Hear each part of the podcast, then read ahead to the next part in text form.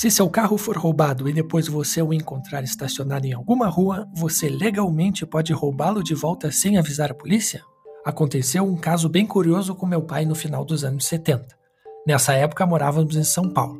Ele tinha acabado de comprar uma Volkswagen Brasília ano 1979, zero quilômetros, igual a desta foto. Na época não era comum se fazer seguro de carro, nem colocar alarme.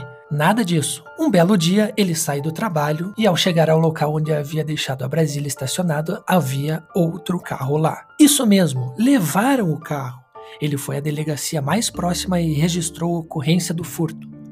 Passadas umas duas semanas, ele havia saído com os colegas de trabalho para almoçar.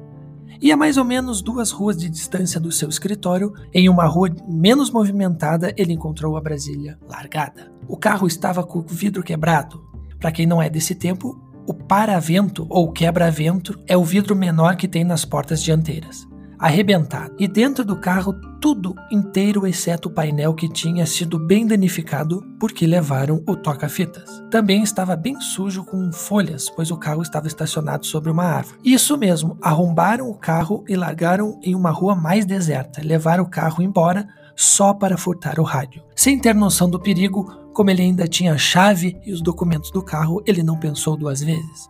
Pegou a chave, deu a partida no carro e foi dirigindo direto para a delegacia. Informar que encontrou o próprio carro que a polícia não havia localizado em duas semanas mesmo estando largado a menos de duas quadras do local do furto. Chegando lá, ele quase foi preso como se fosse o ladrão do carro. Até explicar que focinho de porco não é tomada, ele perdeu uma tarde inteira de trabalho, mas no final das contas deu baixa na ocorrência e levou o carro para casa.